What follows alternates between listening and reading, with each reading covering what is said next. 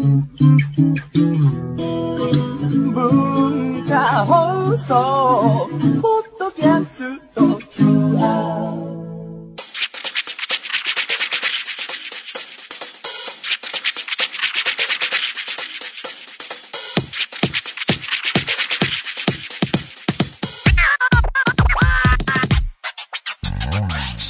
こんばんは内山聖輝のワンクールパーソナリティの内山聖輝です。世の中的には連休の真っ最中だそうでまあ3連休とか言われましても、えー内山聖輝は特に関係なく仕事があったりなかったりすると思いますが連休とかですね例えばそうねその自分が本来、えー休みだったところがたまたまこう連休と重なるとですねすごい損した気分になるわけですよ。こういう仕事をしているとあんまり、えー街に出て混んでないところだけど休んでいるみたいな、まあ、優越感というと大げさですけどちょっと人と違うところで、えー休みがあるっていうのはですねメリットだったりする時もあるんですが、えーお店が空いてたりねあのご飯食べるところ空いていたりっていうのあるんですけどもその祝日と重なるとすごい本当にああちゃーっていうね。なんか今日は人が多いなと思ったら祝日だったりするパターンが多くてですね。まあそんなわけであんまり関係ないわけですがその中嬉しいニュースを、えー目にしましてあの前ね番組でも話したかもしれませんが、えー僕の好きな漫画家の人で福光茂之さんという人がいるんですが彼が、えー前に書かれていた「生活」という漫画が、えー完全版の方が映画化するというタイトルが「ヒーローマニア生活」という映画版のタイトルで2016年5月7日公開だそうで。これキャスティングすごいですよ。東出昌大さん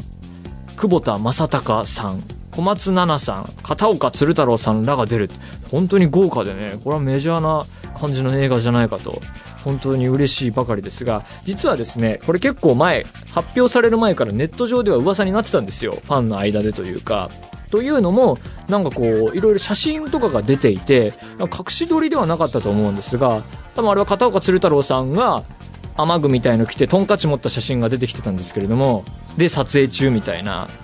そんな作品生活以外にないだろうっていう感じでですねこれはもしかするとあの福光さんのあの作品の映画化が今進んでるんじゃないかみたいのがね噂になっていたんですが私もそれあ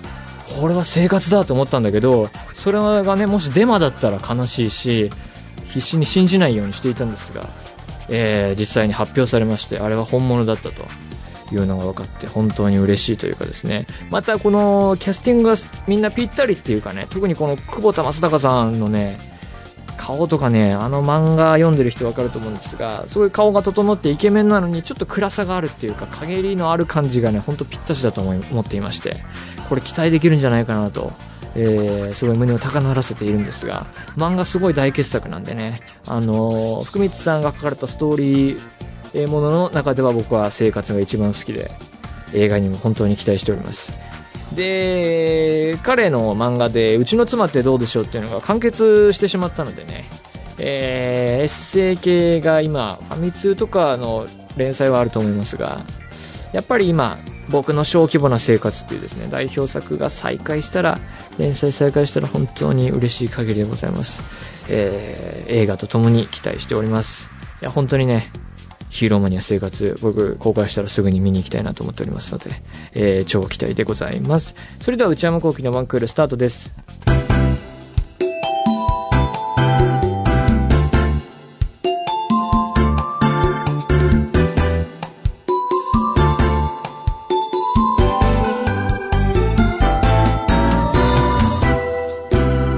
内山聖輝のワンクール。それではお便りを紹介します。ラジオネーム、田舎っぺゆうこりんさん。えー内山さんこんばんは。前回、東京上級デートのお話をされていましたね。内山さんが色気のある話をするのがなんだか意外で、楽しく聞かせていただいていました。そこで気になったのですが、内山さんの理想のデートプランってどんなものですか、えーまた映画の好きな内山さんですが、映画デートってどう思いますか？よかったら教えてください。東京上級デートね、あの、僕が好きだったテレビ番組ですよ。えー話しましたけれども、映画デートね。気になる相手と言ってたら映画どころじゃないと思いますよ。横の人どうかなみたいな。この映画でよかったのかなって。また映画のチョイスも難しいだろうしね。うん、なかなか映画デートはね、厳しい気がしますけど、その、関係性が固まってない段階でのね、まあ、普通に知ってる同士だったら映画見に行ってもいいと思いますが、なかなかこう、付き合うまでの感じだったら難しいんじゃないかなと思いますけどもね。えー、理想のデートプラン。デートね、どうでしょうかね。こう、大人になっていくと、なかなか、まあ、仕事にもよると思いますけど、こう、その二人同士が一日休みがあったりするのがあるのかどうかも僕はよくわからないんでね。その一日丸ごとデートっていうのもね、どうなんでしょうね。僕の場合、早起きできませんからね、朝集合とか持ってのほかだと思いますけどね、世の中では多分、じゃあ、10時にどこそこでとかあるんですかね。11時に、昼ご飯ぐらいから始まるんですかね。寝ていたいですよね、基本的には。その、次の日休みだったらね、朝までサッカーとか見てるでしょうからね。そしたら、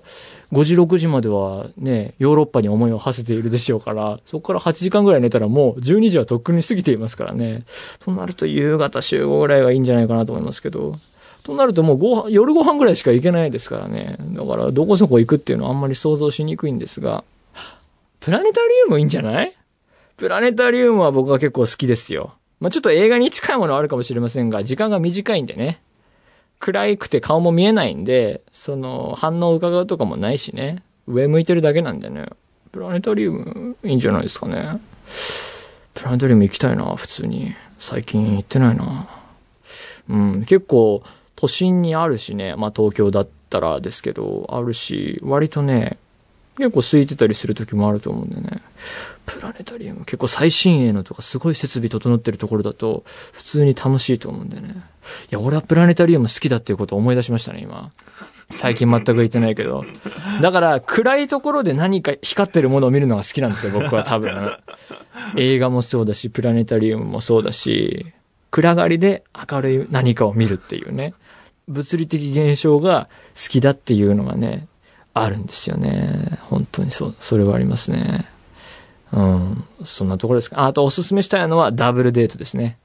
ダブルデートって大人が言うとちょっと恥ずかしい感じがしますけれども、22ぐらいで、その、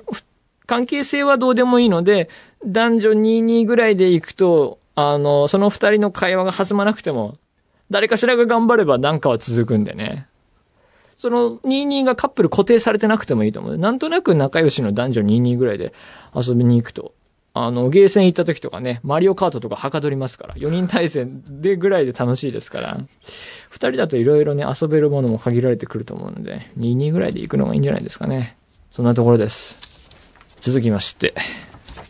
ラジオネーム、パルミジャーノさん。えー、内山さんこんばんは。最近美味しいご飯屋さんをパッと言えるような人に憧れて、いいなと思ったお店に行って、自分の行動範囲を広げようと試みているのですが、なかなかうまくいきません。内山さんはそういったお店を探す際、どのようにして探していますか？おすすめの探し方があれば教えてください。なるほどね。確かにこう、なんか、突発的に、じゃあこの流れでご飯へ行きますか？っていう時に、この辺だったらあれかな？みたいなのが言える人は、なかなか大人だなと思うし、かっこいいなと思うし、逆に、うーん、わかんないな。じゃああそこでいいかとか言って、なんとなくのとこ入っちゃって、あーってなった時のね、あの悲惨さと言ったらないんでね、これは結構重要だと思いますよ。いろいろ。男女関係限らずね。確かに僕も憧れるし、いろいろね、探そうかなと思った時期もあるんですがね、なかなか難しいところでね。まあ最近だとベタなのは食べログっていうね、アプリというか、サイトがありますから、あれは確かにありますよね。まあ食べログ僕もかなり使うんですけど、あの、まあポイントとしては、まあ星っていうのはまず一つあるじゃないですか。あれね、よくできてるなっていうか、まあ視覚的に訴えてくるなと思うと、上がっ3.5かな ?3.5 を超えたりすると、なんか星の感じ、色の感じが変わると、あ、ここはみたいな感じの表示がされるんですけど、まあ、星が高いっていうのは確かにいいんですが、プラス、口コミが多くないとそれは判断しづらいかなっていうか、口コミが結構100件とかあってね、星が高いと、あ、これはなかなかな店なんじゃないかなっていう認識ですね。ただそういうところ、大体混んでますからパッと入れないっていうのがあるんですよね。そこが難しいところでね。まあ、あとはやっぱり、人に聞くっていうね。あの、よくね、ご飯屋さんとか、詳しい人におすすめのお店聞いといて行くっていうのがね、いいんじゃないですかね。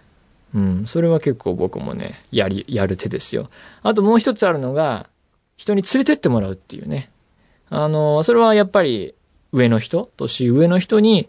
あの、遊びに連れてってもらって、あ、じゃあここ今度自分で来てみようかなっていう流れはね、まあ人付き合いの少ない私が言うのもなんですけれども、結構有効な手だと思いますよ。うん。それで、好きなのが、好きっていうのも難しいですけど、年上の人とかにお寿司屋さんとかね、連れてってもらった方がいいと思いますよ。あの、そう、なかなかこう一元さ入りにくいところとかね、年齢上の人に遊びに連れてってもらって、あ、じゃあ今度は有給として自分で行ってみようかなっていうのはね、いいんじゃないですかね。あの、友達と背伸びご飯をやろうみたいの結構やってるんですけど、最近なかなか行けてなくて、その友達に渡そうと思ってた、その地方行った時のお土産の賞味期限が過ぎようとしていますからね。そろそろ次やりたいなと思うんですが、あのお土産を腐らせる前にね、また背伸びしたご飯会やろうと思ってますけどね。はい、そんなところで、えー、皆様からのお便り、内容何でもいいので引き続きお待ちしております。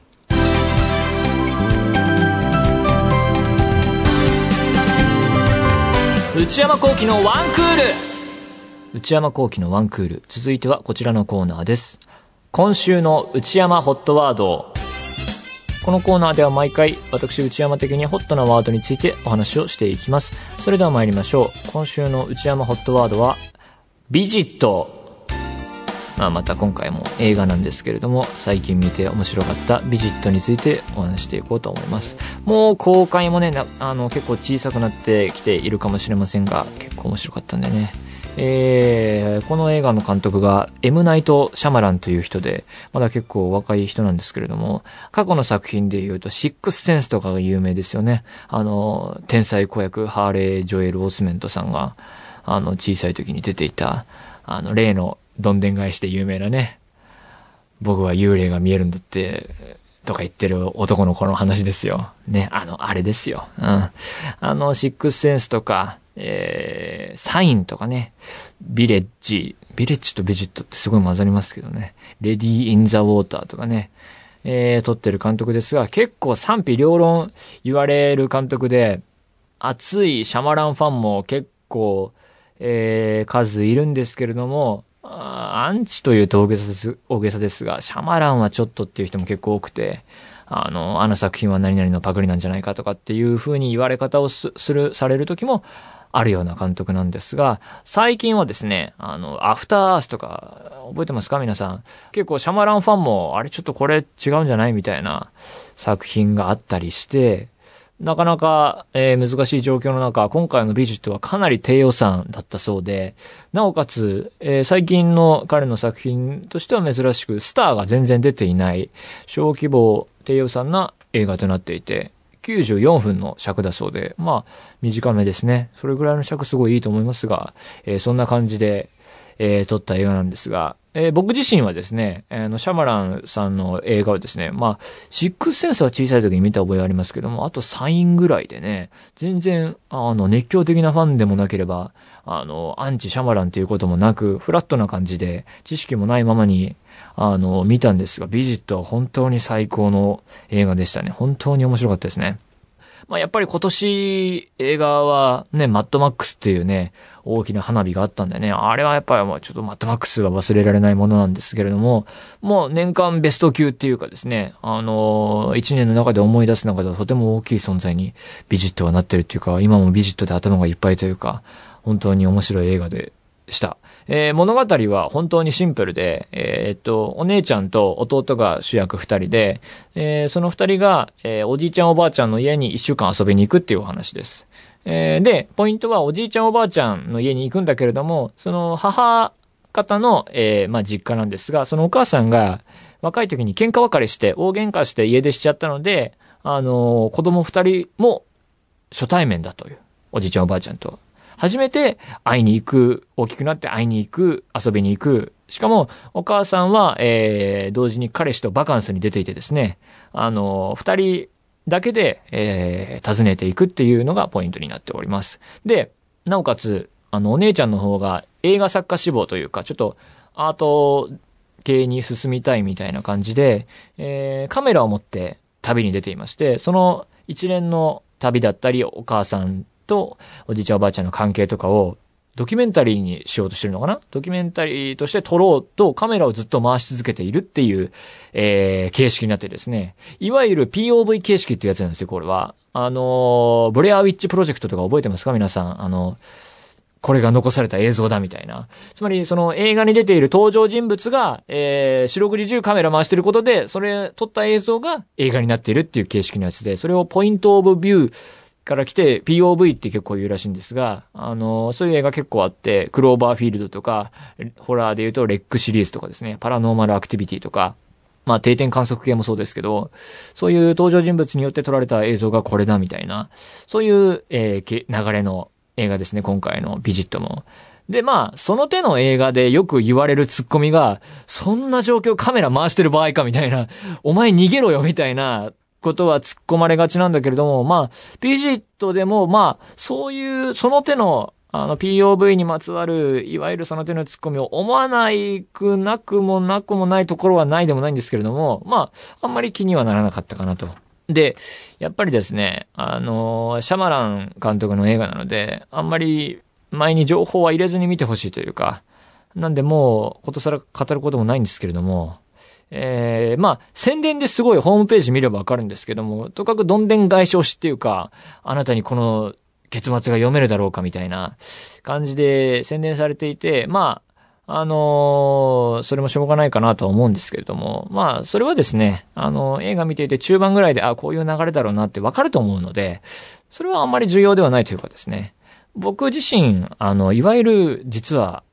〇〇が悪い人でしたとか、意外な真犯人とかっていうのは基本的に興味がなくて、あの、だからなんだっていうふうにすごい思っちゃうたちなので、あの、それ、その意外な展開はそっちの勝手だろみたいな、そっちが作ってんだから、そうなんじゃないみたいな思っちゃうたちなので、それはですね、あんまり期待もしなければ、あの、だからってどうというわけでもないという感じで。で、何よりこの映画がすごいなと思ったのは、まあ、ジャンルとしてはやっぱりホラーなんですけれども、コメディ的場面も多数ありまして、なおかつ家族がトラウマを乗り越える、まあなんていうんですか、家族の物語でもあって、いろんな要素を合わせ持っている複雑さがすごいなと。で、まあ、話には触れませんけども、ある人が大活躍するシーンがあるんですけども、まあクライマックスと言ってもいいと思いますが、それのシーンにはそのさっき言ったホラーであり、コメディであり、そのトラウマの物語であるっていう全てが詰まっていてですね、喜怒哀楽がごっちゃになってるっていうか、怖いんだけど思わず笑っちゃうし、顔は笑ってるんだけどその心の中は号泣しているみたいな、もうね、な、なんとも言えないシーンがあってですね、それが本当に素晴らしいなっていうか、それは、僕は今、な、な、何を見ているんだろうってこう、クラクラしてくるような感じっていうかですね、それは割と映画を見ていて求めているものっていうか、それが映画に期待するものだったりするので、そういう言葉では言い表せない衝撃的な何かが目の前にある感じっていうのがね、とても良かったですね。えー、とても面白かったので、シャマラン監督の過去作はどんどん見ていきたいなと思っていますし、結構これがまたヒットしたようなので、本当に良かったなっていうか、なんかこう、本当に面白いやつが普通にヒットするっていうアメリカ映画とか、そのアメリカ映画界の確かな流れっていうのがね、本当に好きですね。本当に良かったです。ビジット。皆さんも良ければ見てみてください。以上、今週の内山ホットワードでした。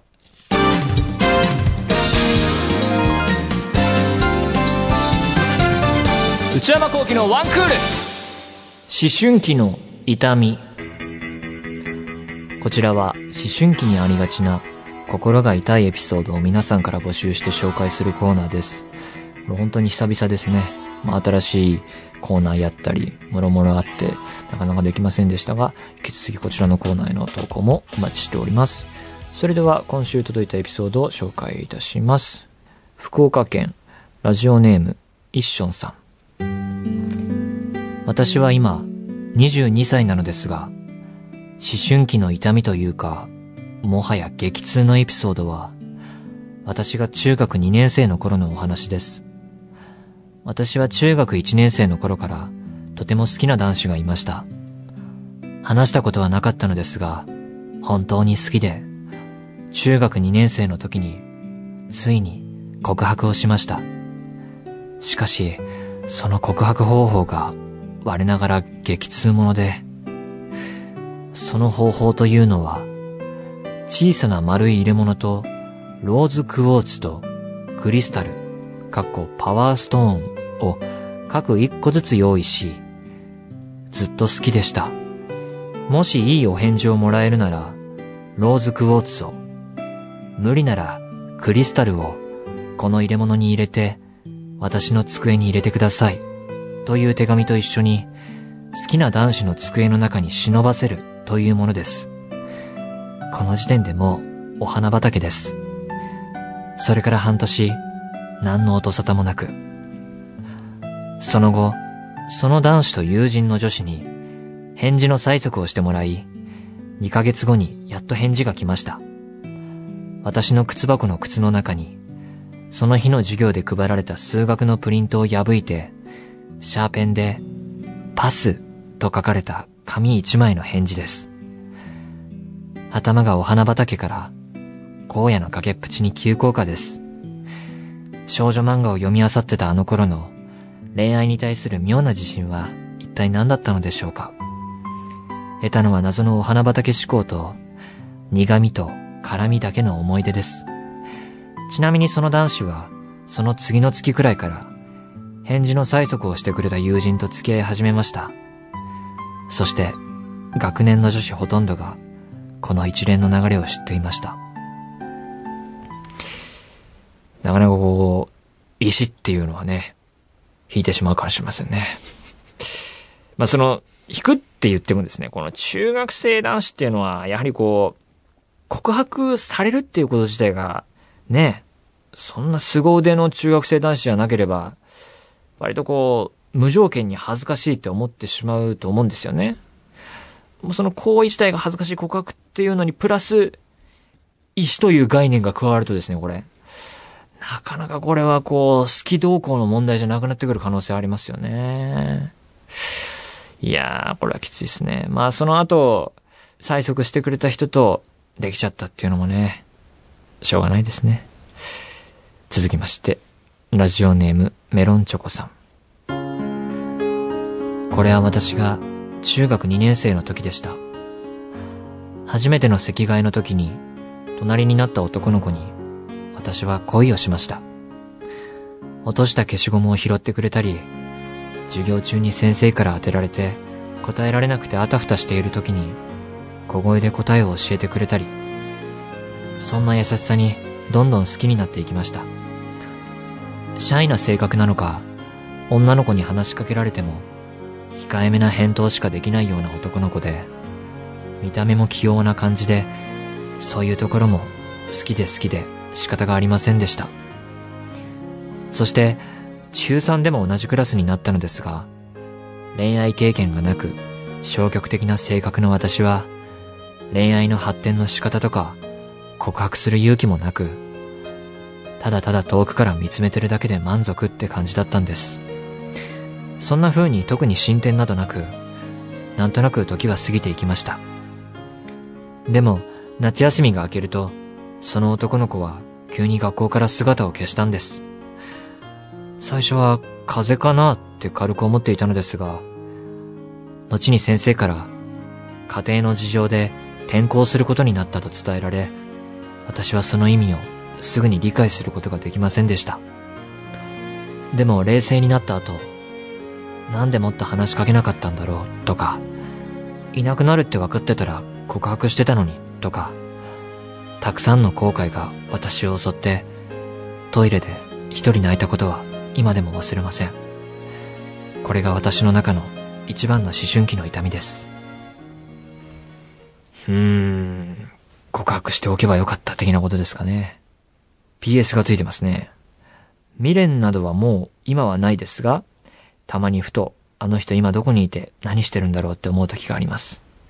まあ、あの人今どこにいて何してるんだろう問題っていうのはよくあると思いますよね。なんかこう、ふと思い出してね、ああの人とああいうことあったな、みたいな。まあ、これはあれしかないですね。各種 SNS を検索するしかないでしょうね。名前は覚えているでしょうからね。この現代において何もやっていないっていうのは考えられにくいんでね。なんなら、現在の写真も出てくるかもしれません。そこで、スッとこう、吹っ切れる可能性もありますから。スッとこう、なんだろう、次に、次に進める？よくアーティストの人とか言うじゃないですか。次のステップに上がれるみたいな、抽象的なインタビュー。ね、次に進める可能性ありますからね。なんならですよ。これをこのまま取っておきたい場合は何もしない方がいいと思いますけども。現代ですからね。そういう手もあるということで。えー、みんなこういう痛みを経て大人になるんですね。このコーナーではこうした思春期の痛み、もといお宝エピソードをお待ちしております。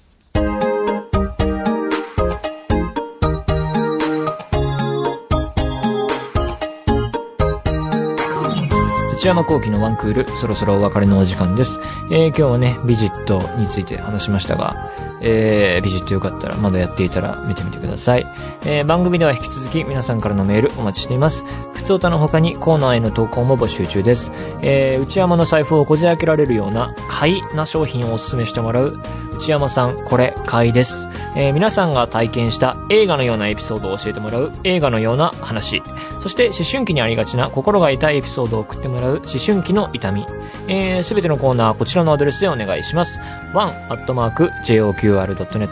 one.joqr.net one の綴りは one